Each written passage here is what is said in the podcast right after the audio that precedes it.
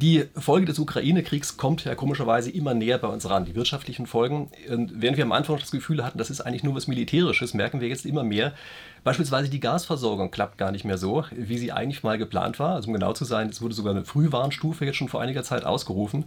Und wenn man sich mal genau überlegt, dann heißt das, dass eigentlich die Energiepolitik für die nächsten Jahrzehnte davon betroffen sein kann. Denn wir haben ja bei den Erneuerbaren jetzt doch implizit sehr stark auf Gas gesetzt.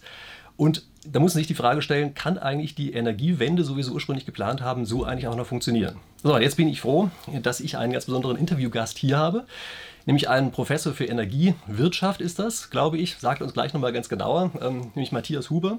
Und er hat eine ganz besondere Rolle bei mir. Er hat es nämlich geschafft, mich auf Twitter davon zu überzeugen, dass es sowohl technisch als auch wirtschaftlich überhaupt möglich ist, mit erneuerbaren Energien zu 100% oder fast 100% zu arbeiten. Also das war schon mal eine gute Leistung, was er da hingekriegt hat. Und jetzt erstmal begrüße ich Sie hier zum Interview. Ja, herzlichen Dank für die Einladung.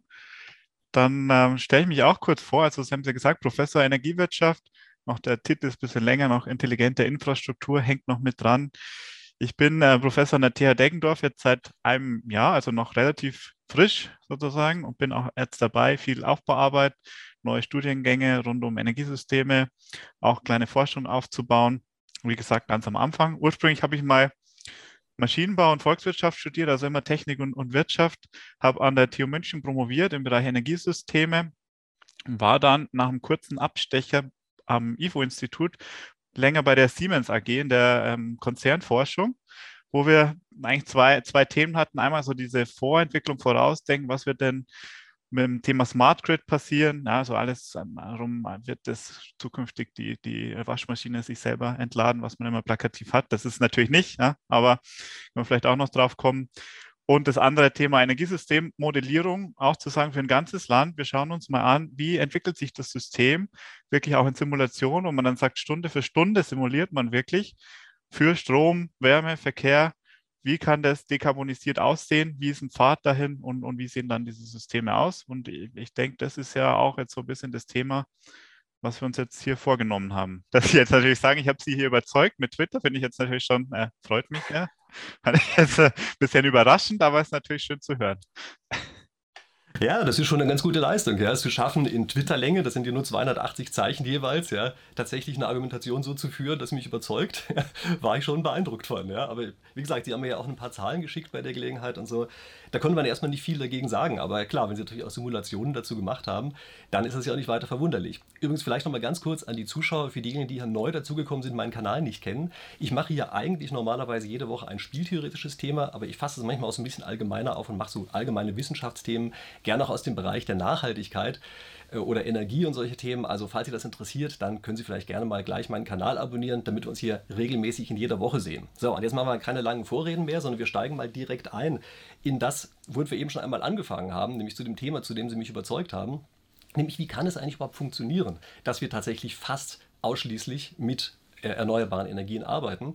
Und das Argument, was Sie gebracht haben, ist ja, dass man einfach sehr viel Backup-Kapazitäten vorhalten muss sozusagen eine Doppelstruktur haben muss und dass es aber trotzdem wirtschaftlich ist. Vielleicht sagen Sie also einfach mal ein paar Worte dazu, was da Ihr, sozusagen Ihre Vision für die nächsten Jahrzehnte war. Vision, also sagen wir mal Energiesystem zu Ende, ein bisschen ähm, vom Ende gedacht, ist ja nicht mehr so ein beliebter Spruch, aber wenn man jetzt nochmal in so ein Zielsystem geht, wie sieht es denn aus? Ja, ist jetzt auch, ob es 2035 oder 2050 ist, mal dahingestellt, aber wir haben ein System fast ausschließlich aus erneuerbaren Energien. Wir haben Wind und Photovoltaik vervielfacht haben alle möglichen intelligenten Dinge, Heimspeicher, E-Autos, die geschickt laden.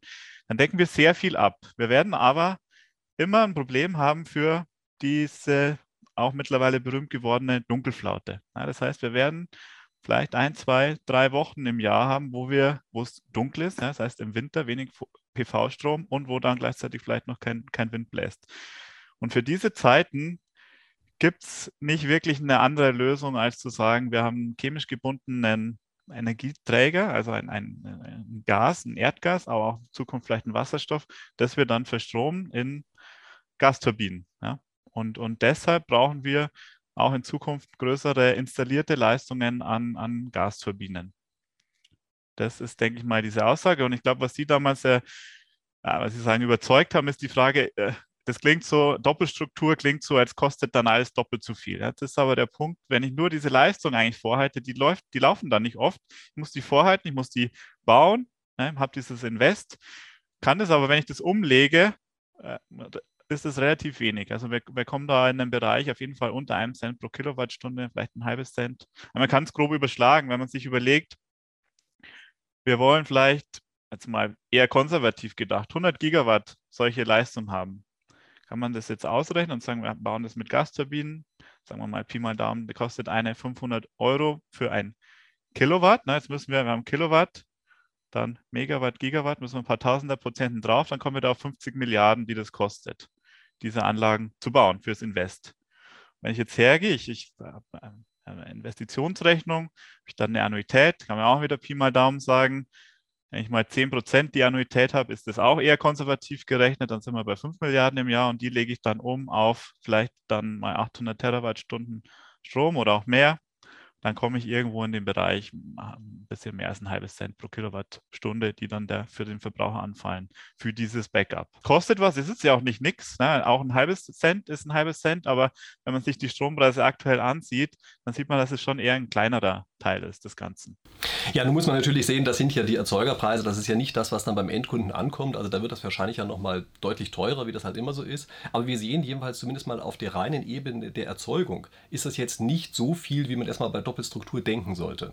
Ja, also genau. es wird mehr als ein Cent beim Endverbraucher ankommen. Da bin ich mir sehr sicher, weil ja noch alle möglichen Zwischenstufen dazwischen sind, die auch irgendwie immer mitverdienen wollen, Schrägstrich müssen. Aber es ist, wie gesagt, erstmal theoretisch machbar. Und jetzt kommt natürlich das Kleingedruckte. Nämlich, haben wir eigentlich die Kapazitäten dafür? Also wir können ja sicherlich nicht von heute auf morgen sowas umstellen. Wir können das aber sicherlich im, im, Bereich, sagen wir mal, von 30 Jahren oder sowas. Was ist denn ein realistischer Zeitraum, was wir mit unseren jetzigen Kapazitäten, respektive denen, die wir da noch aufbauen, eigentlich abdecken können? Also ich glaube tatsächlich, dass es hier nicht jetzt ein, ein wenn man das will, ein, ein Problem ist, die Kapazitäten aufzubauen. Tatsächlich, ähm, ich war ja bei einem Siemens-Konzern und habe da ein Projekt, in, das wurde auch immer groß herausgestellt, aber wurde in Ägypten, haben sie so ein Rekordprojekt, haben sie 15 Gigawatt oder, oder 14 Gigawatt äh, neue Gaskraftwerksleistung, die wurden in weniger als drei Jahren gebaut. Das heißt 15 Gigawatt, jetzt habe ich vorher, jetzt haben wir ja schon, wir haben ja auch schon 30 Gigawatt, wenn wir jetzt wirklich 100, ich weiß nicht, ob wir am Ende 100 äh, wirklich brauchen, wahrscheinlich werden wir weniger brauchen, ähm, dann, dann sehe ich da jetzt tatsächlich nicht das, das große Thema. Ich meine, das ist natürlich so, eher, es muss sich ja jemand finden, der das investiert, der das baut, der das genehmigt. Diese ganzen Prozesse müssen laufen. Wenn man aber diese Prozesse hinkriegt, dann, dann glaube ich, die Industrie wird das auch liefern. Es ist natürlich so ein bisschen diese, diese Kapazitäten der Industrie, was diese Gasturbinen angeht, sind eingedampft worden eher, weil es lange auch nichts gebaut wurde. Wenn natürlich alle auf einmal bauen wollen, dann, dann gibt es wieder Engpässe. So ist es natürlich. Aber ich glaube, im Bereich von 20, 30 Jahren sehe ich jetzt an der Stelle nicht das Problem. Natürlich schon, wenn wir sagen, wir machen es nicht, machen es nicht, machen es nicht und dann zack, auf, von einem aufs nächste Jahr wollen wir es haben, dann ist natürlich ein Problem. Damit haben Sie eben schon einen Zeitraum skizziert. Ja? Also klar, über 30 Jahre gestreckt, glaube ich auch, dass es kein großes Problem sein sollte. Ja? Wenn ich mir vorstelle, wir sollten jetzt hier diese ganzen Gaskraftwerke aus dem Boden stampfen, innerhalb von, weiß ich nicht, fünf Jahren, wird es natürlich ein bisschen eng. Ja? Aber sagen wir mal, beim Zeitraum gestreckt über 10 bis, keine Ahnung, vielleicht sogar nur 20 Jahre, sieht es wahrscheinlich so aus, dass es sowohl technisch als auch das wirtschaftlich richtig machbar ist. Ja? Wir müssen natürlich sehen, wirtschaftlich machbar heißt auch, dass wir entsprechend die Entlohnung für diese Gaskraftwerke ändern. Also im Augenblick haben die ja immer das Problem, dass sie nie so ganz genau wissen, wie lange können sie die ja nicht betreiben. Dann stehen die viel im Jahr still. In der Zeit, in der sie arbeiten, kriegen sie aber wenig Geld. Das heißt, wir brauchen da andere Entlohnungsstrukturen. Aber das ist ja eher mein Aufgabenfeld als Ihres. Würde ich vielleicht schon ganz kurz was dazu sagen, weil das ähm, ist nicht so eindeutig, wie Sie das jetzt darstellen. Ich glaube, da gibt es gibt da eigentlich zwei wenn man sagen, zwei Denkrichtungen oder Systeme, die Leute vorschlagen. Eins ist wirklich, wie Sie jetzt andeuten, das funktioniert so nicht mit dem Entlohnungssystem oder dem Marktsystem, wie wir es haben. Und man bräuchte so eine Art Kapazitätsmarkt. Es gibt ein zusätzliches System, da wird vorgeschrieben, wir brauchen so und so viel Leistung und dann bieten die Leute da und werden dafür entlohnt, nur dass sie dastehen. Das ist eine Variante. Die andere ist aber schon, und das ist eigentlich, worauf wir aktuell eher hinarbeiten, ist zu sagen, nee, wir machen das über die, die Preissignale in dem sogenannten Energy-Only-Markt.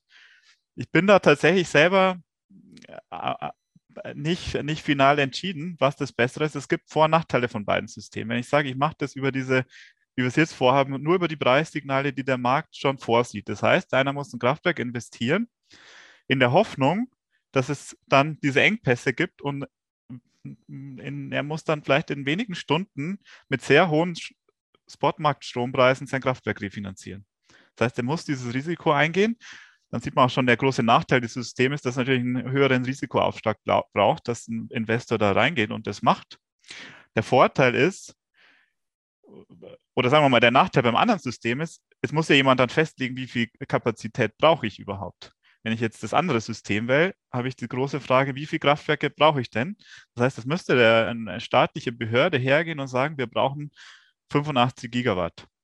Woher soll jetzt jemand das wissen? Das heißt, ich habe hier eine Unsicherheit und auch die Gefahr einer Fehlsteuerung, dass ich vielleicht zu viel mache, weil es ja auch andere Möglichkeiten gibt. Es kann ja in dem Marktsystem ja dann auch diese Peaks immer jemand anders auch mit einspringen. Ein Speicher, jemand, der seine Last reduziert.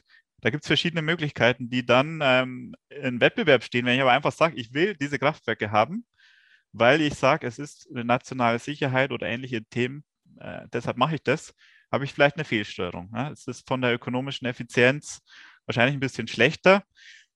Ich persönlich war tatsächlich auch immer eher ein Freund dieses Energy-Only-Markets, weil es natürlich diese Effizienz und verschiedene Technologien gehen in Konkurrenz darum. Und ähm, es bricht ja auch nicht sofort zusammen. Wenn mal einmal das Clearing nicht mehr klappt, dann haben wir, eine, haben wir aktuell eine Reserve, die dann noch einspringt. Also wenn es am Markt nicht genug, genügend Anbieter gibt, haben wir ein bisschen Reserve. Aber auch diese Covid-Geschichte, jetzt hat mir hat schon ein bisschen gezeigt, dass in Notfällen natürlich irgendwie Leute anfangen, national zu denken und so. Und man vielleicht dieses Thema Resilienz ein bisschen höher als Effizienz auch manchmal stellen muss. Ja. Aber ich, ja, ich glaube, es ist nicht ein? Muss. Na, es ist nicht ein Muss. Das wollte ich vielleicht schon nochmal sagen. Wir kommen da rein in das Problem der Zeitinkonsistenz. Ja, das ist immer bekannt. Also wenn man vorher sagt, naja, wenn dann sehr hohe Preise fällig werden, dann sollen die in dem Augenblick ruhig verdienen. Aber wenn es soweit ist, kann ich mir dann vorstellen, dass ein, sagen wir mal, grüner Wirtschaftsminister plötzlich die Notbremse zieht und das anders macht, als es vorher mal so geplant war. Ja, und dann refinanziert sich sowas natürlich nicht. Aber ich sehe schon, vielleicht sollten wir da mal zusammen so eine Simulation zu dem Thema machen. Ja, ich arbeite ja auch sehr viel mit Simulationen. Ähm, vielleicht kommt da ja was Interessantes Das ist aber raus. genau, wie Sie sagen, eigentlich auch, der, auch ein Argument, ähm, was sehr wichtig ist. Ja, wenn man sich auf dieses System verlässt, dann muss man, im, genau wie Sie sagen, dann auch bereit sein, diese hohen Preise zu akzeptieren. Und da, da haben Sie vollkommen recht und man sieht das aktuell in der Politik. Diese Systeme, die auf Preismechanismen aus sind und wo ja auch Investoren irgendwie damit kalkulieren, dass die Preise dann da sind, äh, wenn die dann da sind, gibt es oft einen Aufschrei. Ja, und, und Politiker neigen dazu, ähm, irgendwie die Preise wieder einzugreifen. Man sieht es jetzt bei der Benzinpreisbremse, man sieht es, ähm, meine Gefahr auch, dass es mal bei diesem äh, CO2-Zertifikatehandel so weit kommt, wenn da die Preise hochschießen, dass man dann auch sagen wird, ah, pff, äh, sollte man vielleicht doch nicht machen. Ja, also das ist natürlich die große Gefahr. Da braucht man einen, einen Staat, der wirklich sehr verlässlich ist. Na klar, und ich meine, indem wir gesehen haben, dass ja auch die FDP anfällig ist, in Preise einzugreifen, wenn es mal ans eigene Klientel geht, äh, ja, also das ist schon eine große Gefahr bei Politikern, ja, dass die eben Preissignale nicht als das sehen, was sie sind, nämlich als ein Anzeigeinstrument für Knappheiten. Die haben immer das Gefühl, der beutet gerade irgendwer irgendwen anders aus, aber das ist ja in fast allen Fällen überhaupt nicht der Fall, sondern da sind eben Knappheitssignale dahinter, die erstmal real sind, in der echten Welt sind und das ist nur ein Anzeigeinstrument. Das ist genauso wie ein Manometer, was einem anzeigt, dass der Kessel gleich explodiert. Kann sich nicht über das Manometer aufregen, ja. Aber nur gut, so ist das eben. Also wie gesagt, da können wir ja offline vielleicht nochmal drüber sprechen, vielleicht können wir noch was Interessantes zu machen. Aber jetzt gucken wir uns mal die aktuelle Situation an. Nämlich, das ist ja ein schönes Bild, was Sie gerade gezeichnet haben, was ich, wie gesagt, ja auch sehr überzeugend fand. Aber was machen wir denn jetzt eigentlich mit dieser Technologie Gas? wenn wir auf einmal merken, oh, da ist unser Gaslieferant, der aus den verschiedensten Gründen heraus ausfällt oder wir ihn ausfallen lassen müssen. Also ist denn das überhaupt dann noch ein realistisches Szenario, was Sie gerade skizziert haben? Ich glaube, wir müssen erstmal nochmal ganz an das Zielszenario springen und dann aber nochmal über den Weg reden, weil ich glaube, im Zielszenario selber ist es nicht so ein dramatisches Problem, weil ich habe es ja gesagt, es, die stehen zwar, es stehen zwar viel Leistung aber die werden ja nicht so viel eingesetzt. Ja? Auch da könnte man auch kurz mal was überschlagen, wenn man jetzt diese, ich sage jetzt nur diese Zahlen, das sind Größenordnungen, ja? aber damit es leicht zu rechnen ist, die 100 Gigawatt, wenn die mal eine Woche laufen, dann haben wir ungefähr 150 Stunden, da ergeben sich 15 Terawattstunden. In Gas umgerechnet sind es 30 Terawattstunden. Wir haben aktuell rausgesucht in Deutschland einen Gasverbrauch von 900 Terawattstunden insgesamt. Das ist das, was wir jetzt mal, wenn wir eine Woche mal so, so einen Park dann mit Volllast laufen lassen würden, ist nicht, das glaube ich, nicht das große Problem und werden das in Zukunft ähm, vielleicht auch ja mit Wasserstoff oder ähnlichem herkriegen. So, das ist jetzt das Zukunft. Ja. Da haben wir dann auch schon ganz viel elektrifiziert. Wir haben in der Wärme nicht mehr so viel Gasverbrauch. Insgesamt einen deutlich Gasver niedrigeren Gasverbrauch, obwohl wir vielleicht im Strom viele Gaskraftwerke stehen haben. So, das Zielszenario. Jetzt haben wir aber diesen Weg dahin und der ist natürlich jetzt schon, da stellt sich jetzt eher die Frage, wie läuft es? Also wenn man diese in diesen Simulationen oder Szenarien, was da oft passiert ist, so, so ein Weg bis 2050, sagen wir mal, passieren immer, wenn wir sagen, drei Haupthebel. Ja, der eine Haupthebel ist der Ausbau der erneuerbaren Energien. Dann haben wir diesen, Aus, äh, diesen Hebel Elektrifizierung. Das heißt, ich baue Wärmepumpen ein, ich äh, Elekt habe Elektroautos, ich elektrifiziere quasi, wo dann wird Gas auch weniger. Und dann habe ich aber gleichzeitig den sogenannten Coal-to-Gas-Shift. Ich gehe aus den Kohlekraftwerken raus und in die Gaskraftwerke rein. Ja, jetzt sind es, äh, habe jetzt diese Elektrifizierung, Erneuerbaren reduzieren Gasverbrauch, Coal-to-Gas-Shift erhöht Gasverbrauch. In Summe zeigt sich, der Gasverbrauch wird fallen über die Zeit, aber was wir jetzt ja wollen, ist eigentlich radikal schneller denn Gasreduktion. Das heißt, dieses Thema Coal-to-Gas-Shift sollten wir wahrscheinlich ein bisschen später angehen. Die anderen Themen ändern sich aber erstmal nicht. Naja, also das setzt ja erstmal voraus, dass wir tatsächlich stabil diese Gasversorgung hinkriegen. Und ich meine, Sie haben ein schönes Endszenario skizziert. Ja? Also das ist ja auch mal so eine schöne Komponente, die vielleicht eben auch nicht so deutlich rausgekommen ist, aber Sie sagen, das ist ja mit dem Gas gar keine Übergangstechnologie, sondern das ist ja eine Ergänzungstechnologie zu den Erneuerbaren, nämlich in der Weise, dass nach einiger Zeit nur noch synthetisches Gas da ist, also wahrscheinlich äh, synthetisch erzeugter Wasserstoff, der auch aus Erneuerbaren stammt, sodass wir dann tatsächlich komplett CO2-neutral arbeiten können. Ja, das heißt, man kann sozusagen die gleichen Gaskraftwerke, die im Augenblick mit Erdgas betrieben werden und Backup-Gaskraftwerke sind, die bleiben zwar Backup-Gaskraftwerke, aber haben danach keine CO2-Emissionen mehr. Ja? Ich will noch kurz einhaken, weil Sie sagen, Backup-Kraftwerk klingt ja immer irgendwie negativ vielleicht. Ja. Man kann aber auch sagen, weil man hört ja immer, wo sind denn die Speicher? Man kann jetzt ja sagen, was ist denn ein Speicher eigentlich? Ein Speicher ist ein System, das Strom einspeichert, äh, quasi Strom in, in Medium umwandelt, dann es speichert und wieder rückspeist. Das kann man sagen, diese Gasturbinen sind einfach nur die Rückspeisekomponente eines Speichers. Klar, also da bin ich völlig mit dabei. Ja. Wir können sagen, dass diese Gaskraftwerke im Endausbau praktisch Speicher sind. Ja, das also ist wahrscheinlich auch die korrekte Bezeichnung dafür. Ja. Also sie sind auf dem Weg dahin Backup, weil es ja CO2-mäßig noch eben nicht neutral ist, ja, sondern eben mit Erdgas betrieben wird. Aber am Ende sind es tatsächlich Speichermedien. Also es ist sozusagen das Speichermedium, nachdem wir immer die Finger äh, uns schlecken. Ja. Aber die Frage ist, auf dem Weg dahin, und wir wissen ja, das dauert halt schon eine gewisse Zeit. Ja? Das ist keine Sache, die wir bis 2030 hinkriegen, wie jetzt manchmal so im Raum steht. Ja? Sondern das wird definitiv länger dauern.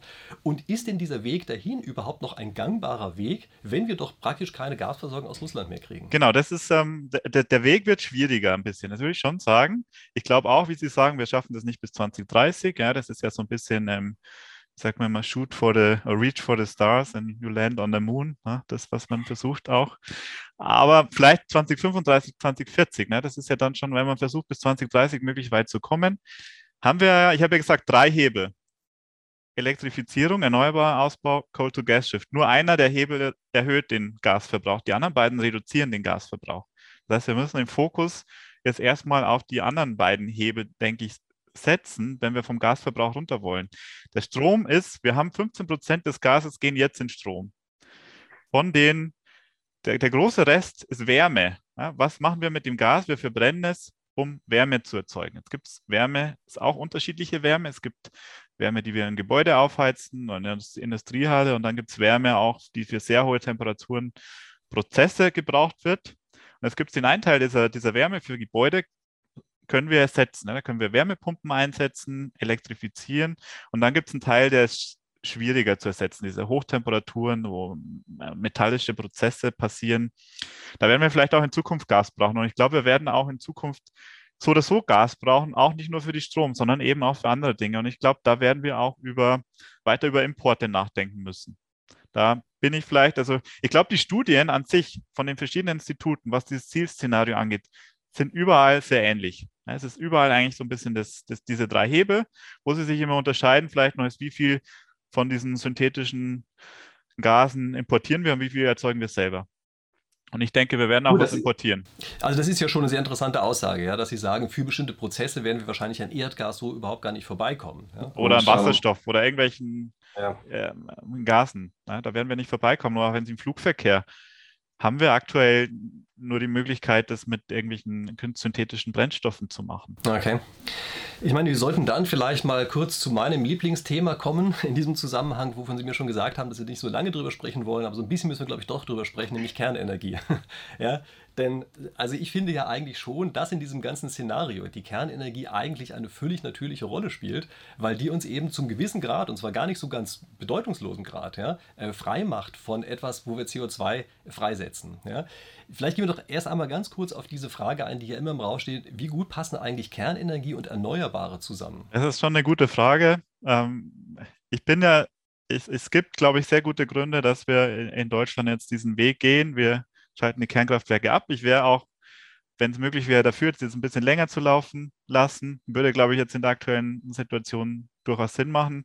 Langfristig, glaube ich, gibt es gute Argumente. Aber ich glaube, das Argument zu sagen, äh, wenn die Kernenergie da ist, dann, dann haben die Erneuerbaren keinen Platz, sehe ich jetzt nicht so streng. Ja, also ich würde eher sagen, Kernenergie sind so ein bisschen ähnlich wie erneuerbare Energien. Ja, die haben ähnliche Eigenschaften. Die sind, brauchen ein hohes Anfangsinvest, also ganz hohe CAPEX und sind dann im Betrieb. Der Strom kostet aber, die, die OPEX sind sehr klein ja, und wir haben kein CO2. Sagen Sie gerade mal die Abkürzung in der Langfassung. Also die Kapitalkosten, die CAPEX und die, die Operation Cost, also die, die im Betrieb, was ich dann am Brennstoff und so weiter habe, die OPEX. Können wir es jetzt nutzen, die, die Begriffe, wenn wir es einmal eingeführt haben? Ich ja, ja. Also wir haben hohe Kapitalkosten, ja. niedrige Brennstoffkosten. Haben beide ja. Systeme, ja. Die Kernenergie als auch die Erneuerbaren. Jetzt haben die ein unterschiedliches Einspeiseprofil. Ja. Die Kernenergie fährt ja mehr quasi einfach immer Strich und die Erneuerbaren fluktuieren halt. Aber dies, auch die Kernenergie ist ja nicht ähm, quasi äh, da, man würde ja nie die Kernenergie so bauen, dass man 100% Kernenergie hat, weil man dann eben auch für diese letzten Kilowatt Leistung, die man ja nur manchmal, also auch die Last ist ja nicht ein Strich, sondern wir haben ja auch einen Lastverlauf. Man würde ja nie bis zum, zum Ende eine Kernenergie bauen, weil es viel zu viel Kapitalkosten sind für diese seltenen Momente, wo die dann ja dieser Strom gebraucht wird.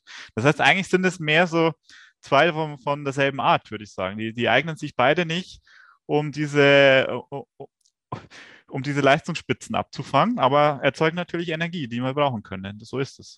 Ja, also wie gesagt, bei mir rennen sie damit ja offene Türen ein. Ja? Für mich ist es eigentlich geradezu ein natürliches Zusammenspiel, ja? dass wir sagen, wir haben eben Kernenergie auf der einen Seite, die im Wesentlichen die Grundlast abdecken. Dann haben wir die eher volatilen, erneuerbaren Energien. Wir haben Zeiten, in denen wir Überschüsse produzieren. Also ich glaube schon, dass wir da auch in nennenswertem Umfang, gerade beim Ausbau von beiden äh, Techniken sozusagen reinlaufen. Und damit haben wir dann genau die gleiche Geschichte, dass wir die Gaskraftwerke als Speicher benutzen. Also für mich ist das eigentlich geradezu ein natürliches Zusammenspiel. Ja? Äh, nun kann man es natürlich auch. Ja, so Zusammenspiel. Zusammenspiel. Jetzt habe ich, sorry, dass ich Sie unterbreche. Zusammenspiel würde ja, das impliziert meiner Meinung nach ein bisschen den falschen Gedanken. Das würde jetzt heißen, die Kernenergie füllt die Lücken der Erneuerbaren. Das wird die Kernenergie nicht machen. Die, die Kernenergie ist eher sozusagen ein, eine ähnliche Geschichte wie die Erneuerbaren. Von der naja, mit einem ganz wesentlichen Unterschied, nämlich sie tuckern einfach die ganze Zeit durch, wogegen die Erneuerbaren halt die ganze Zeit schwanken. Und es ist klar, damit ist natürlich das sozusagen, wenn man so will, das Volatile der Erneuerbaren kann man entweder hochhebeln oder aber, wenn man es eben gespeichert hat, damit runterhebeln, dadurch, dass wir diese eine Grundlastversorgung sichergestellt haben. Ja. Aber was ich gerade sagen wollte, ist, ist natürlich ohne weiteres so, dass wir auch, wenn wir mal den europäischen Verbund ansehen, wir natürlich auch da drin dieses Zusammenspiel haben. Also im Augenblick haben wir ja faktisch genau dieses Zusammenspiel, nämlich Frankreich hat halt ein bisschen mehr Kernkraftwerke, als man vielleicht innerhalb eines Landes haben sollte. Und wir haben ein bisschen weniger, ich sage das mal vorsichtig, ich finde deutlich zu wenig, aber macht auch nichts. Ja? Äh, und dadurch spielen wir sozusagen über die beiden Länder hinweg im Grunde genommen ja genau diese Spielchen, ja? dass die einen eben das stark volatile, die anderen das stark grundlastbezogene haben und beide sich dann ganz gut ergänzen. Also vielleicht ist das hier eine Aufgabenteilung, die sinnvoll ist, gerade dann auch, wenn man weiß, dass beides einen sehr starke äh, Fixkostenbedarf am Anfang hat. Ne? Ich meine, wir äh, haben natürlich, natürlich in Frankreich die, die Probleme auch der Kernenergie aktuell auch da, ja, die, die Anlagen werden alt, haben dann auch nicht mehr diese, diese ähm, 8000 Stunden im Jahr, die die laufen, sondern haben mehr Wartungszeiten, es sind im Aus. Also wir haben aktuell sehr große Probleme in Frankreich. Das muss man auch, gehört auch zur Wahrheit. Und ähm, deshalb würde ich sagen, in Deutschland, diese Diskussion jetzt, das würde ich jetzt schon gerne noch zur Kernenergie sagen, bevor wir ein anderes Thema wechseln. Das eine ist jetzt, können wir jetzt noch ein paar Jahre die laufen lassen?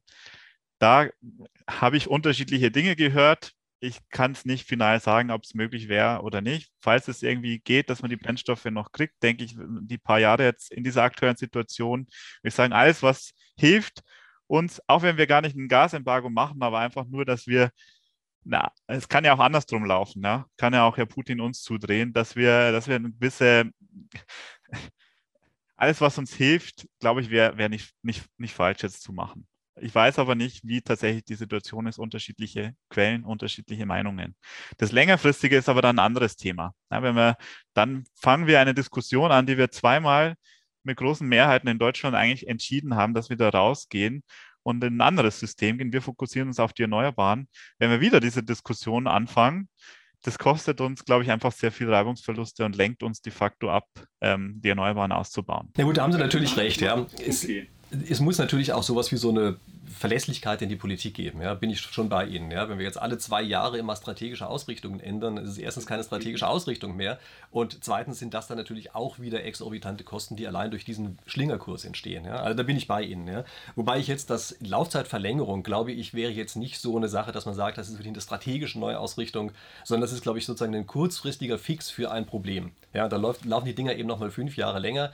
Und äh, wir haben damit sozusagen ein, ein, bisschen ein Problem gelöst. Ja? Übrigens ein bisschen ein Problem, äh, da ja so viele Leute mal so vehement jetzt für ein Tempolimit eintreten, da muss man sagen, das ist ja eine Zehnerpotenz mehr, was man durch die Laufzeitverlängerung lösen könnte. Also äh, das ist ja auch eine Sache, die man vielleicht nicht vergessen darf. Aber okay, Klammer zu, vergessen wir jetzt einfach mal die Geschichte mit der Kernenergie und gucken wir uns eine andere Sache an, was Sie vorher mal so im Nebensatz angesprochen haben, äh, nämlich Elektrifizierung der Wärme. Also das klingt ja eigentlich, äh, wenn man von außen her drauf guckt, erstmal völlig paradox. Ja? Man sagt, man verbrennt nicht mehr das Gas im Haus, sondern man verbrennt das Gas in irgendeinem Gaskraftwerk, erzeugt elektrische Energie, was ja eine sozusagen eine hochwertige Energieform ist, bringt das zu den Häusern und da verwandelt es mal wieder in die niedrige Energieform äh, der, ähm, der Wärme.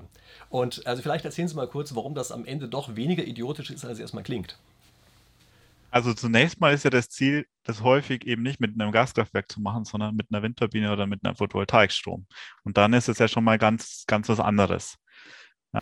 Klar, aber da wissen wir natürlich, dass wir das halt für längeren Zeitraum erstmal nicht zur Verfügung haben. Aber ja klar, in der Endausbaustufe ist das keine Frage. Ja? In der Endausbaustufe und ja auch im Übergang in immer mehr Zeiten. Was ja passiert in dieser Übergangsphase ist ja, dass diese Zeiten immer mehr werden. Ja? Perspektivisch. Und da ist es natürlich erstmal gar nicht paradox, ja, würde ich mal sagen. Das ist ja vollkommen klar. Man kann Strom, dann ersetze ich mit, wenn ich das ganz banal machen würde, in den einfachen Nachtspeicherofen oder sowas, dann würde ich mit einer Kilowattstunde Strom ungefähr eine Kilowattstunde Wärme ersetzen. Und, und dann auch eine Kilowattstunde Gas mir ersparen. Ja, das ist vielleicht auch wichtig, wenn man über diese ähm, synthetischen Gase nachdenkt. Das macht auch erst später Sinn. Wenn ich das jetzt mache, würde ich ja sagen, ich nehme eine Kilowattstunde Windstrom und erzeugt damit vielleicht irgendwie eine halbe Kilowattstunde Wasserstoff oder vielleicht auch ein bisschen mehr. Äh, ersetzt damit ja nur eine halbe Kilowattstunde Erdgas. In der Wärme, selbst mit einem sehr einfachen Heizstab nur, würde ich ja schon eine Kilowattstunde Erdgas auch wieder ersetzen. Ja, ist das, diese, das ist ja jetzt im aktuellen Sinn. Deshalb glaube ich, sollte man jetzt nicht Elektrolyseure wild in Deutschland bauen und anfangen, das zu machen. Das ist was, was man vielleicht später braucht.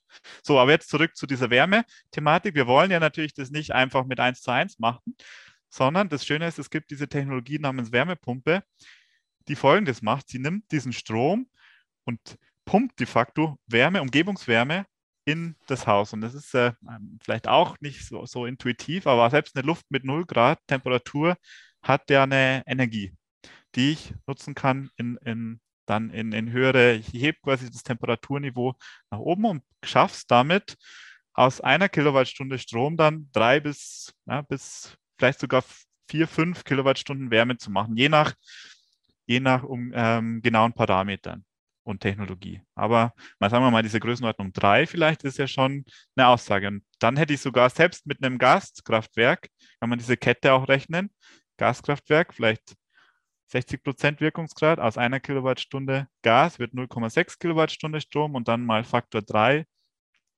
für die Wärmepumpe bin ich bei 1,8 habe ich auch wieder was gewonnen. Also es ist eine Effizienztechnologie, die dann ja auch mit erneuerbaren Betrieben natürlich sehr, sehr stark wirkt. Gut, also das heißt, ähm, was Sie hier so ein bisschen sagen, ist, so eine Wärmepumpe ist zwar kein Perpetuum mobile, aber so ein bisschen nah dran, ja? weil die im Grunde genommen die Energie, die wir reinstecken, sozusagen hochhebelt und mit drei multipliziert. Oder wenn wir Glück haben, vielleicht sogar mit fünf oder sowas, ja, aber jedenfalls so in der Größenordnung.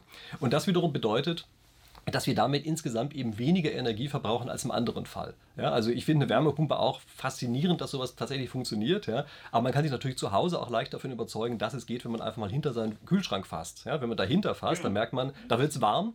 Und das ist ja genau die Technologie, die dahinter steckt. Ja, nur sozusagen dann umgedreht. Ja, also ja. Ähm, und das ist natürlich schon ganz faszinierend, ja, dass auf die Art und Weise eben tatsächlich über die gesamte Kette hinweg der Wirkungsgrad äh, tatsächlich jetzt von, ähm, von elektrischer Energie, also erzeugen, wir nehmen normales Gas, ja, äh, verwandeln das einmal in elektrische Energie, dann wieder zurück in Wärme, dass der Wirkungsgrad dieser gesamten Kette besser sein kann, als wenn man es nur mit Gas alleine direkt im Haus gemacht hätte. Ist schon komisch, dass das so ist, aber es ist eben tatsächlich so. Und äh, Sie haben natürlich vollkommen.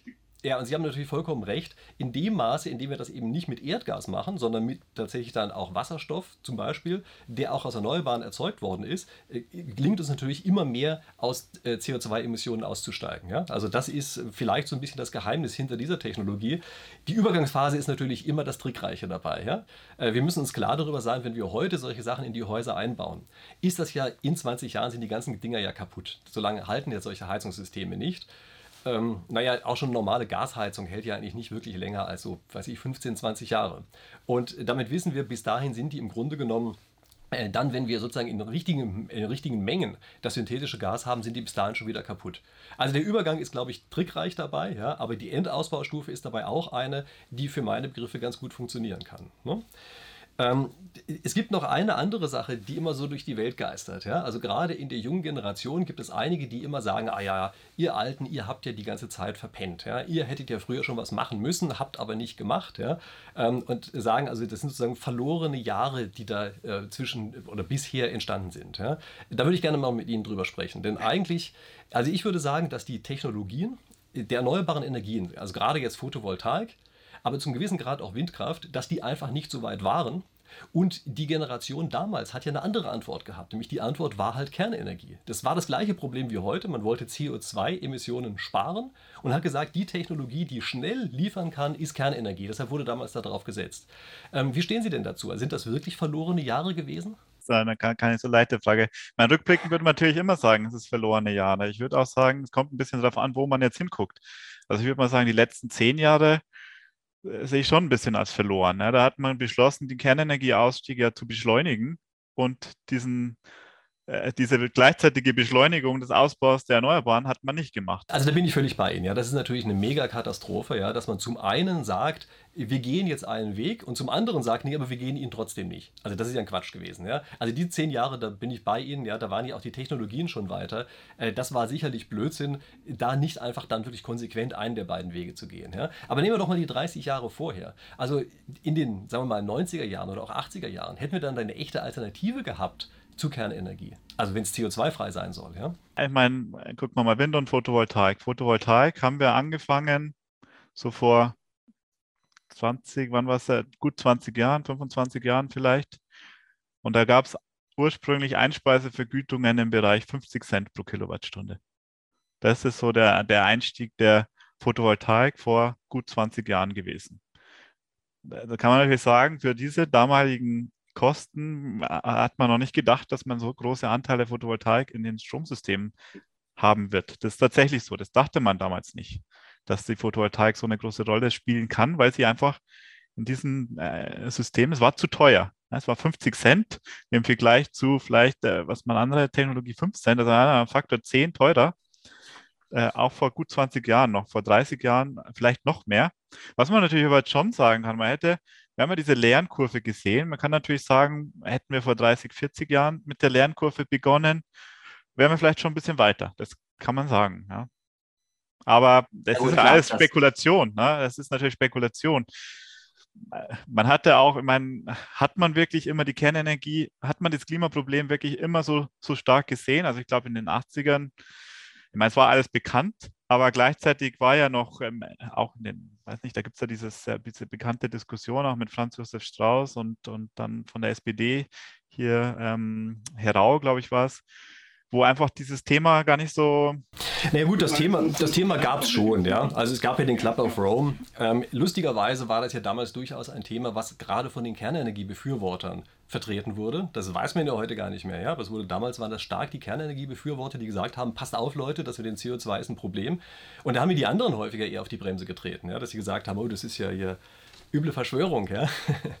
also gut. Das kann sein. Ich meine, man muss das, es ist, glaube ich, schon zwei Punkte. Also wenn man jetzt mal sagt, die Situation in Bayern, ne? also warum Franz Josef Strauß jetzt mal, das auch, der war ein großer Befürworter. Er hat auch das Klimathema angeführt, würde ich auch sagen, doch durchaus ähm, voraussehen, aber es war hat natürlich auch klare Wirtschafts wirtschaftspolitische Gründe gehabt. Ne? Es, es gibt nicht die Kohle, gab keine Kohlekraftwerke in diesen großen Ausmaßen. Wenn man eine Industrialisierung haben wollte, brauchte man eine andere Energieform. Ja, das ist bei jeder Technologie so, dass da natürlich immer auch Wirtschaftsinteressen drin sind. Und ich meine, es ist ja heute bei den Windparks auch nichts anderes, ja, oder bei den großen Solarparks oder sowas. Also natürlich ist immer eine Verquickung von wirtschaftlichen und politischen Interessen drin. Und am Ende will man ja auch, dass wirtschaftliche Interessen da sind, damit überhaupt irgendwas passiert. Ist ja klar, ein wirtschaftlicher Anreiz ist ja auch immer ein großer Anreiz. Ja? Also man will das ja zum gewissen Grad.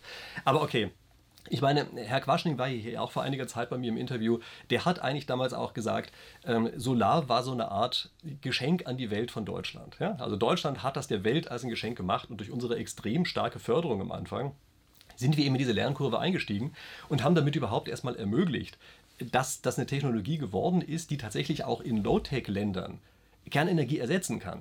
Also Kernenergie ist hier überhaupt nicht für jedes Land, ja, aber es gibt Länder, die haben sehr viel Sonne, könnten aber vielleicht keine Kernkraftwerke sinnvoll betreiben und für die ist es natürlich die Technologie, die sozusagen äh, ihre Probleme komplett lösen kann. Ja. Das, also ich glaube schon, dass das so eine Art Geschenk an die Welt ist, aber eines, was auch seine Zeit brauchte. Also gucken wir uns die Halbleitertechnologie an in den 80er Jahren.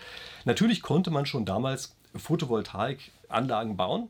Also es gab hier Solarzellen für alle möglichen kleinen Sachen, aber der Wirkungsgrad war natürlich sehr grottig. Also ich bin mir relativ sicher, dass man das vielleicht, sagen wir, zehn Jahre nach vorne hätte ziehen können, aber ganz gewiss nicht in die 80er Jahre hinein. Ja? Aber okay, gut, das ist natürlich immer, rückblickend weiß man es natürlich nicht. Ja? Kann immer anders gelaufen sein, aber es ist zumindest nicht unplausibel. Das, das, ist so, rückblickend weiß man nicht. Rückblickend würde man sagen, ja, dieses Geschenk an, an die Welt, ich würde das absolut teilen. Ich habe das tatsächlich das erste Mal gehört von äh, einem Vortrag von, von jemand außerhalb Deutschland. Ich glaube, es war ein schwedischer Professor, der das schon, da war das EEG noch relativ am Anfang, hat er das schon so gesagt, ja. Irgendwie sein Vortrag hieß irgendwie deutsche Haushalte als äh, globale Heroes oder sowas in der Art. Und das fand ich, damals schon sehr überzeugend und es ist auch so. Es ist ein, ist ein Geschenk und viele Länder werden nur dadurch jetzt äh, überhaupt die Chance haben, Dekarbon wie Sie es genau gesagt haben, eine dekarbonisierte Energiewelt aufzubauen, vielleicht sogar zu wirklich in manchen Ländern günstigeren Kosten als alles andere. Wir reden ja hier über Bereiche, wo es große PV-Parks jetzt für 1 Cent die Kilowattstunde gebaut werden.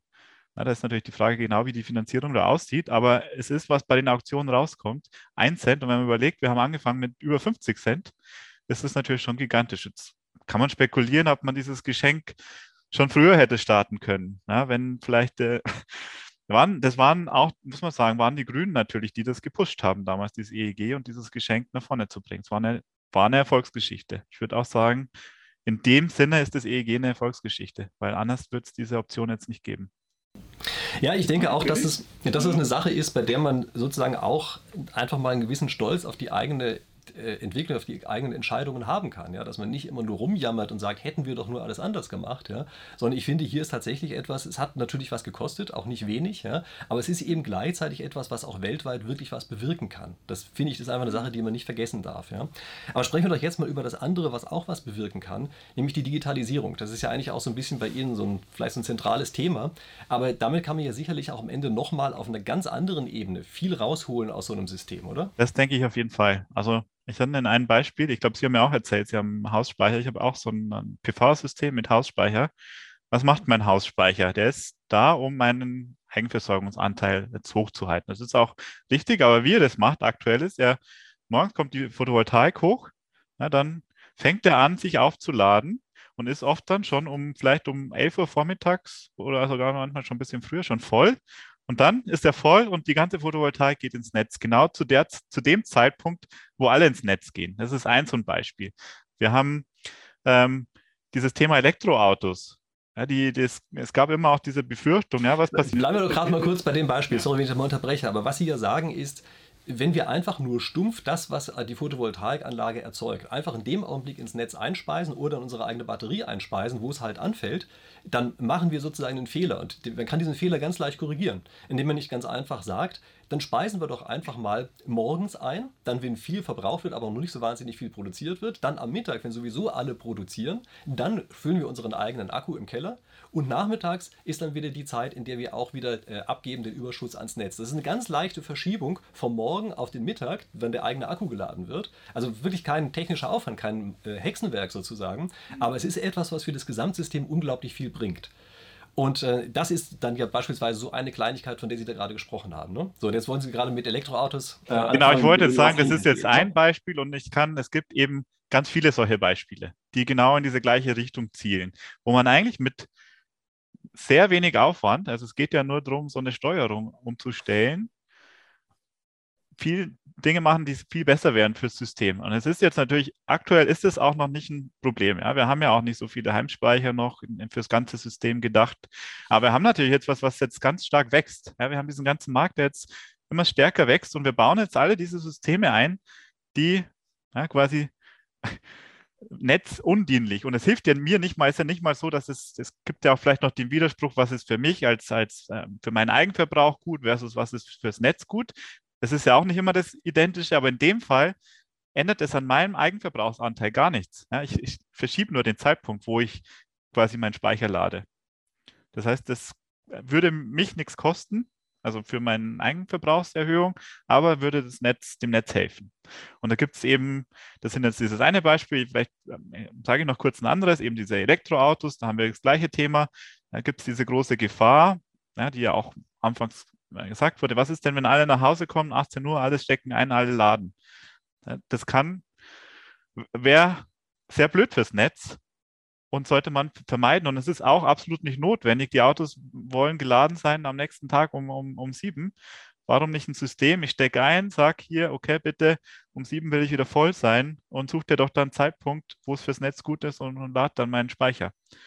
Oder auch die Wärmepumpen, das nächste Thema. Wärmepumpen läuft aktuell so, die kaufen diese Pumpen, haben sie vielleicht ein, vereinbaren vielleicht sogar so ein, gibt da so Sperrzeiten, wo sie sagen, mit dem Netzbetreiber vereinbaren sie, irgendwie abends zwischen 17 und 19 Uhr darf die Wärmepumpe nicht laufen, weil erfahrungsgemäß dort viel Strom verbraucht wird.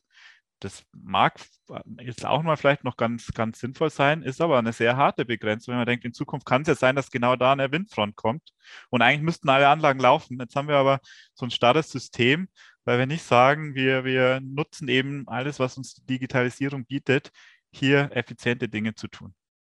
Und das ist sehr schade, dass das so wenig passiert. Und ich hoffe, dass sich da viel mehr tut, weil es natürlich sonst es treibt die ganzen Kosten dieser Energiewende extrem nach oben, wenn wir das nicht machen und hier uns überall äh, quasi dämlich verhalten, wo wir uns intelligent verhalten sollten. Naja, ich glaube, das sind alles Bereiche, die Sie jetzt ansprechen, die im Augenblick eigentlich nicht dem Markt unterworfen sind. Also man hat immer Verträge gemacht, die eigentlich mal sagen, der Vertrag selber schirmt den Endkunden vom Markt ab. Und damit ist klar, damit ist natürlich das, äh, die Steuerung sozusagen, die der Endkunde sich wünscht, eine, die auch nicht wirklich zu dem passt, wie es gerade geliefert wird. Und ich glaube auch, dass man hier einfach, wenn man Marktsignale, Preissignale besser weiterreicht und auch elektronisch weiterreicht, das werden sozusagen elektronisch verhandelt im Hintergrund, äh, dann bezahlt man am Ende weniger und das gesamte System ist dadurch insgesamt stabiler. Ja? Also da bin ich auch relativ sicher, äh, dass das funktioniert. Es gibt nur einen Wermutstropfen drin, nämlich Systeme dieser Art äh, haben natürlich mitunter eine relativ niedrige Resilienz. Also stellen wir uns einfach mal vor, wir haben da drin mal einen Softwarefehler. Irgendeiner Art. Ja, sei es durch einen Virus, sei es einfach durch eine Fehlprogrammierung, weiß der Teufel irgendwas oder irgendein Rechenzentrum fällt aus und dann kracht das, das ganze System zusammen. Das wäre natürlich schon ein echtes Problem, weil wir dann ja praktisch überhaupt keine Abschirmung mehr haben gegenüber ähm, einem solchen Fehler, oder? Wo sehen Sie da jetzt diese, diesen Software? Ich meine, wir haben ja jetzt schon eine, eine Netzleittechnik etc die auch, wenn dann ein Fehler in die Software kommt, haben wir auch ein großes Problem. Also wir, wir, haben natürlich ein System, das immer komplizierter und immer an weiteres Stellen geht. Das mag schon sein, dass es vielleicht für Cyberprobleme anfälliger wird.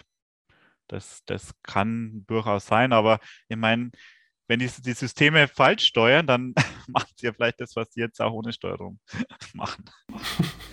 Naja gut, vielleicht muss man da sozusagen einfach mehr Schotten einziehen. Ja? Vielleicht muss man es dann eben mehr so machen, dass man tatsächlich einzelne Teile auch in Inselbetrieb betreiben kann, dass die für sich alleine erstmal noch weiterlaufen. Also ich meine, Netzsplit kennt man ja auch jetzt. Ja, wir hatten ja vor ein paar Monaten tatsächlich einen, wo irgend so ein Kraftwerk, ich weiß gar nicht mehr wo, irgendwo in Osteuropa plötzlich ausgefallen ist. Ja. Da haben die ja tatsächlich auch das europäische Netz gesplittet äh, in dem einen Zeitpunkt. Das kann man sich ja vorstellen, dass sowas tatsächlich auch häufiger passiert und sozusagen als Sollbruchstelle eingebaut wird, damit, wenn ein solches System tatsächlich sich als weniger resilient erweist, auf die Art und Weise so eine künstliche Abwehrkraft reinkommt, oder? Das, das kann man sich überlegen, dass man Teile vielleicht in Inselbetriebsfähigkeit schafft. Ja, das, ähm, warum nicht? Ja, natürlich auch wieder, wir haben wieder dieses Thema Kosten versus Effizienz versus Resilienz, aber ich glaube auch, man muss da schon an die Resilienz auch denken. Während bei dem anderen äh, ist sehr viel rauszuholen ist an Effizienz, dadurch, dass wir es eben intelligent machen. Und Sie haben es auch genau richtig gesagt. Ich glaube, das, das Thema ist wirklich, wir müssen diese, diese Preise müssen durchgereicht werden. Und jetzt ist natürlich bei vielen dann, das war ja auch diese Anfangsidee, Smart Grid, wir haben dann eine Waschmaschine, wo wir zu bestimmten Zeiten waschen. Jetzt ist natürlich, A, die Waschmaschine ist im Vergleich zu diesen E-Autos, Speichern und, und Wärmepumpen kleiner Verbraucher. Und es solle auch nicht so sein, dass in Zukunft dann da jemand da steht. Ich meine, es gibt natürlich Leute wie vielleicht nicht, die dann Spaß dran haben zu sehen, wie ist der Strompreis gerade und dann überlege ich mir, was ich zu tun habe. Aber die äh, Großteil der Bevölkerung wird darauf ja keine Lust haben, sich da irgendwie zu überlegen, sondern es muss natürlich mit Algorithmen passieren. Ja, ich muss mein Auto einfach anstopseln und dann muss das ein System sein, das vielleicht auch weiß, wann ich wieder losfahren will. Und wenn ich wann mal anders losfahre, dann sage ich es dem System auch, okay, jetzt äh, will ich aber in einer Stunde wieder los, lade jetzt einfach, ist mir egal jetzt. Und ansonsten weiß das System das, dass ich ähm, nächsten Morgen um sieben wieder losfahre und macht dann dieses ganze Handeln und so weiter, muss mit Algorithmen im Hintergrund passieren. Der Nutzer sollte davon jetzt nicht viel mitbekommen. Ja, das ist klar. Ich glaube, auch wenn Benutzer damit anfangen, also erstens ist das viel zu umständlich, zweitens bindet das einfach geistige Kapazität. Man hat ja, ja wirklich Besseres zu tun, als sich jetzt darum zu kümmern, wann man seine Waschmaschine anstellt. Ja. Das muss schon automatisch erfolgen. Aber auf der anderen Seite, das ist ja auch genau die Idee von der Digitalisierung. Ja, sonst wäre es ja ein Witz, ja, wenn man sozusagen ein digitalisiertes Netz hat, aber der Mensch muss immer noch auf alle möglichen Schalter drücken und Stecker einstecken. Das ist ja Quatsch. Ja. Genau, und da müssen wir jetzt ja. einfach, ähm, da, da gibt es einige Hürden einfach, die, denke ich, auch regulatorische Hürden, die, die abgebaut werden und auch ähm, in der Regulierung der Netzbetreiber, über wie die Preise durchgereicht werden dürfen, wie auch ein Elektroauto, wenn es als Speicher dienen soll, wie das bewertet wird. Es gibt da viele Dinge, die rechtlich zu lösen sind und ich hoffe, dass da da auch mit Nachdruck dann gearbeitet wird, dass wir eben jetzt nicht, wo jetzt so viel passiert in dem ganzen Bereich und viel investiert wird, nicht ins System und nachher müssen wir alles wieder umrüsten, sondern dass wir möglichst das jetzt schon mitdenken und mitmachen. Na gut, das ist natürlich ein Problem, was Sie gerade ansprechen, was man immer hat bei Digitalisierungsthemen. Man weiß nicht, wie zukunftssicher das ist. Ne? Also das hatten wir beispielsweise gesehen, Leute, die ihr Netz äh, zu Hause ausgebaut haben auf eine bestimmte Technologie, mussten dann zehn Jahre später sich verdutzt die Augen reiben und feststellen, oh, das ist ja gar nicht mehr das, was jetzt gerade hip ist, ja, sondern ist ja wieder alles ganz anders. Man kann ja nicht alle Wände aufreißen. Also diese Zukunftssicherheit, die ist dann schon nochmal ein ganz eigenes Thema. Das ja. kann uns hier natürlich auch blühen, ja, dass viele Technologien, die heute entwickelt werden, sich dann plötzlich als veraltet herausstellen. Das kann sein. Ich glaube aber, wo wir uns schon einig sind, dieses Thema, dass die, diese Preissignale da sein sollten. Eins ist, ähm, dass man irgendwie machen soll. Ja, und dann, dann gibt es ja auch, es gibt ja eben verschiedene Knappheiten auch. Es kann ja einmal jetzt dieses, dieser allgemeine Strompreis und dann habe ich aber auch in den Verteilnetzen auch Netzengpässe, ähnliche Dinge. Kann ja sein, dass ich, wenn ich jetzt einfach sage, ich muss den zum Bau meiner Photovoltaikanlagen und dann müssen die Verteilnetze verstärkt werden, sehr viel Kosten für Netzausbauten das ich aber vermeiden könnte, eben durch diese intelligenten Systeme. Da geht es gar nicht mehr um, um, immer um ganz Deutschland, sondern wirklich auch um einzelne Verteilnetze, wo dann sonst aufgegraben werden muss, ähm, das Kabel verstärkt oder ich mache eben ähm, vielleicht gute Digitalisierungsdinge. Ja, na gut, das ist ja, glaube ich, ohnehin so eine Sache, ja, dass Digitalisierung und Marktpreise ganz stark miteinander Hand in Hand gehen und dass dann plötzlich Dinge möglich werden, von dem man gar nicht früher zu träumen wagte. Ja? Also viele denken hier teilweise auch sehr stark in hierarchischen Strukturen in der Weise, dass man immer sagt, der eine muss anordnen, so und so läuft es. Also viele stellen sich vor, der Staat muss es sein, aber andere stellen sich vor, Privatunternehmen müssen es sein. Es sind ja in beiden Fällen eigentlich Anordnungen. Ja? Und wesentlich schlauer ist es ja eigentlich, wenn es mit wenig Transaktionskosten möglich ist, solche Dinge tatsächlich automatisiert in der digitalen Welt ablaufen zu lassen. Ja? Das ist normalerweise das Schönste. Und da wächst ja in gewisser Weise auch Marktwirtschaft und Planwirtschaft zusammen. Ja? Das darf man ja auch nicht vergessen, äh, dass das tatsächlich ja so ein, so ein Bereich ist, der dadurch entsteht. Ja? Also vielleicht gute Elemente von beiden übernimmt. Nun gut, wie auch immer, ähm, ich bin eigentlich mit den Themen durch, über die ich sprechen wollte.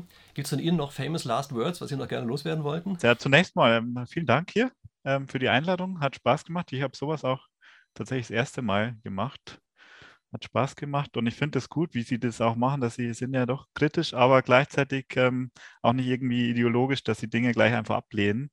Das, das finde ich sehr gut. Erstmals Lob und ja, dann für die, für die Zukunft der Energiewende hoffe ich einfach, dass wir jetzt dieses Momentum, ich denke, wir haben jetzt schon Momentum, auch, auch nutzen, voranzugehen und diese drei, ja, diese, diese drei Hebel, die ich gesagt habe, jetzt zu Schluss mit auch mit der Digitalisierung, der Erneuerbaren, Elektrifizierung auch wirklich angehen und hier vielleicht das nächste Geschenk auch an die Welt schaffen können, indem wir auch technologisch vorangehen.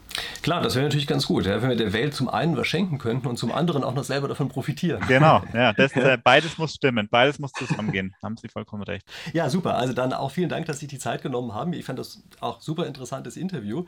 Ich hoffe, den Zuschauern geht es genauso. Ähm, schreiben Sie uns gerne unten Ihre Anmerkungen in die Kommentare rein, gerne auch Fragen. Vielleicht lesen wir mal und beantworten auch das eine oder andere. Ich verspreche nicht, dass wir alle Fragen beantworten, ja, aber trotzdem. Also wenn wir was haben, gerne unten in die Kommentare rein. Ich weiß, dass da nämlich auch mal interessante Diskussionen entstehen.